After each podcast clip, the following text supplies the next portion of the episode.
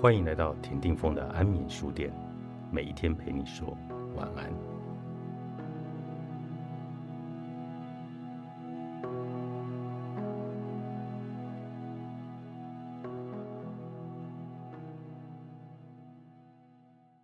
莱拉没有成为二十世纪最重要的著作，波西格也觉得怀才不遇内心的苦涩，但更重要的是，他不再追求生命的体悟。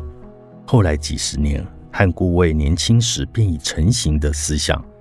也许，波西格是一个不受承认的天才，但或许是他的自我膨胀这份成就感，于是认为自己的思想很庞大，大到哲学界容不下他。波西格是一个很特殊的案例，但自我对人的影响却不是。自我会影响每一个人，对清晰思考造成阻碍。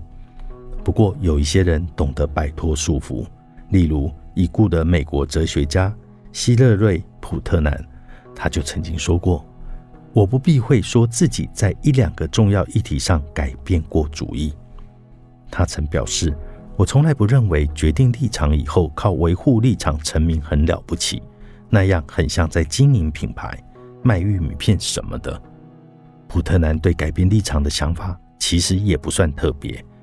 没有人认为好的思想家应该固执己见，但残酷的事实是，多数人不太愿意改变主意，至少在大事上很少见。于是，普特南在哲学界也以多次转换立场来闻名。毕竟，那不是常有的事。也正由于畏惧仿佛单行道的知识分子的生活模式，麦罗放弃了博士学位，变成了音乐家和 DJ。不管是哪一个学术界的人。他们好像都是二三十岁就确定路线，接着坚持个人二十年就能得到个什么牌坊还是奖杯什么的。但要是不够小心，会是非常单调无趣的人生。很少哲学家对此表达忧心，不过克里斯汀·科斯加德是一个例外。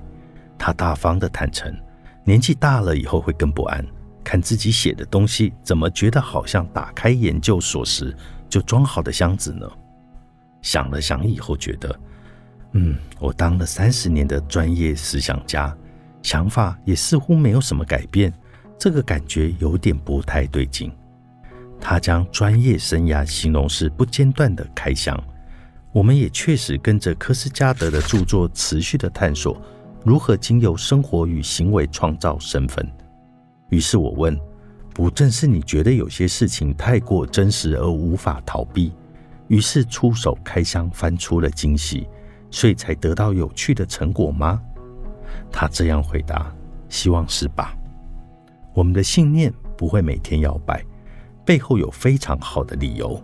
只要稍微具备理性想法，多多少少都有它的连贯性。假如有人认为灵气疗法无效，通常针对的并不单纯是灵气。他们很可能只是听说过灵气可以隔空治病之类的。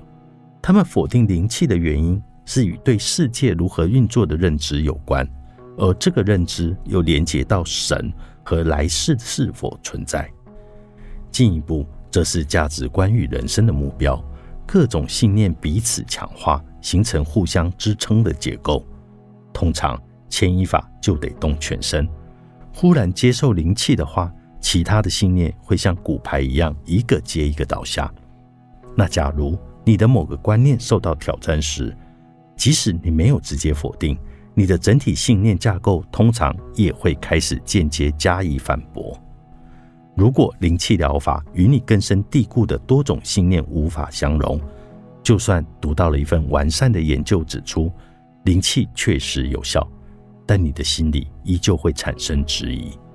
所以在大事上要改变立场很困难，也难怪科学哲学家大卫·帕皮诺他说：“切换到新的思考模式的过程并不容易。已经有了想法的话，很自然就会抗拒其他的选项。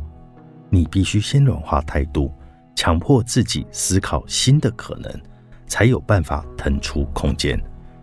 然而，如果摇摆和僵化之间有一个完美的平衡点。”多数人还是太过固执了。合理迎接改变需要习惯自我怀疑，这对一般人而言不自然也不自在。何况改变立场不太能够赢得他人的敬重。我们会称赞人择善固执，却将急转弯或回心转意来视为软弱，改变态度不受到大家的鼓励。我们对信念的执着部分，也是因为那是个人身份的元素，思想和行为构成每一个人。放弃核心信念，好像切除了自己一块。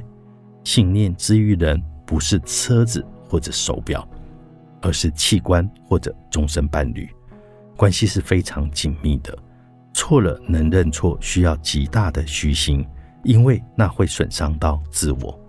而就本质而言，改变立场并不比坚持立场更值得称颂。重点应该放在理由充分时就改变。反论薄弱时，无论多频繁、多流行，也别动摇。不过，改变立场的障碍比较多，所以在思考的惯性和弹性之间，后者更需要多留意。多数人口中的保持开放心态，其实还不够，而必须要做到帕皮诺说的软化态度。方法就是认真自我质疑，也寻求质疑。哲学家是这样思考的。作者：朱利安·巴吉尼，商周出版。